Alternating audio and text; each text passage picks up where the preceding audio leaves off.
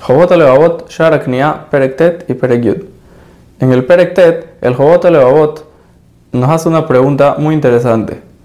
¿Acaso existe que una persona tenga también Gaba y también Ajna a la misma vez? Dice el Jobot Levavot que la Gaba se divide en dos partes. Hay Gaba por, algo, por una cualidad física y Gaba por una cualidad espiritual. La Gaba por algo físico, por ejemplo, que una persona se, tiene Gaba porque es muy fuerte o porque es muy bello, es una Gaba totalmente negativa, ya que esta Gaba proviene de que la persona se olvida del bien que Hashem hizo con él y que en cualquier momento se le puede ir esa cosa buena que él tiene. Una persona así, no nada más que tiene una, una cualidad muy mala, nunca va a llegar a tener ajna.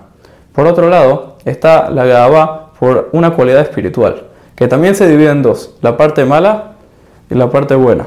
La parte mala es cuando una persona tiene mucha sabiduría, muchas buenas acciones o un buen nombre, y eso le causa de que las metas de que él obtuvo lo hacen estar tranquilo y no querer perseguir más mitzvot y más cosas buenas. Una persona así le da gaba por sus, por sus metas y él llega a tratar mal a la gente que está alrededor de él. Y no solo eso, nunca aspira a crecer.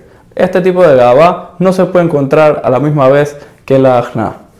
Pero por otro lado, hay una parte buena de esta gaba.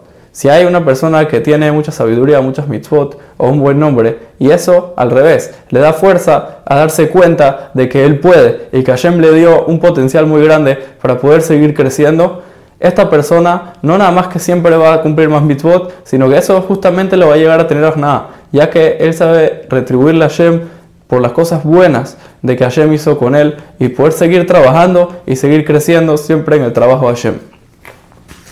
En el Perekyud, el J. Levavot nos comenta de que hay seis cosas buenas que trae el Ajna. Tres para el Olama Z, para este mundo, y tres para el Olama Ba. La primera es de que una persona que tiene Ajna es feliz con lo que tiene. Si no, no existe que sea feliz con lo que tiene. Para poder explicar un poco esto, eh, dice Raúl Dessler de que él hace una pregunta. ¿Cómo puede ser de que una persona sea feliz con lo que tiene? Pongamos como ejemplo de que una persona tiene 100 dólares. Si a esa persona en verdad le gusta la plata, él quisiera tener más. Entonces no está feliz con 100 dólares. Y si a él no le gusta la plata, también los 100 dólares no lo hacen feliz. Responde Raúl Dessler de que tenemos que decir de que nuestros jajamín cuando nos dijeron de que quién es el rico, el que está feliz con lo que tiene, se refieren a lo siguiente. Cuando una persona entiende de que todo lo que Hashem le da a la persona es solamente una herramienta para poder seguir creciendo y es justamente lo que él necesita para poder seguir creciendo, en ese momento va a poder estar feliz porque él sabe que no necesita más. Pongamos como ejemplo una persona que tiene una meta, construir, con, una meta construir una casa. Él sabe de que él necesita una cierta cantidad de plata para construir la casa que él quiere. No es que él quiere plata, él simplemente quiere llegar a tener su casa. En el momento de que él llega a tener la, la cantidad de plata que él quiere, para construir su casa, la que él necesita, está feliz con la cantidad de plata que él tiene, ya que la plata para él no es una meta por sí sola, sino un intermediario para poder llegar a donde él quiere llegar. Lo mismo con el trabajo de Hashem. En el momento de que él entiende de que todas las cosas que Hashem le manda en este mundo son nada más para llegar al mundo venidero, ahí va a poder llegar a ser feliz con lo que tiene.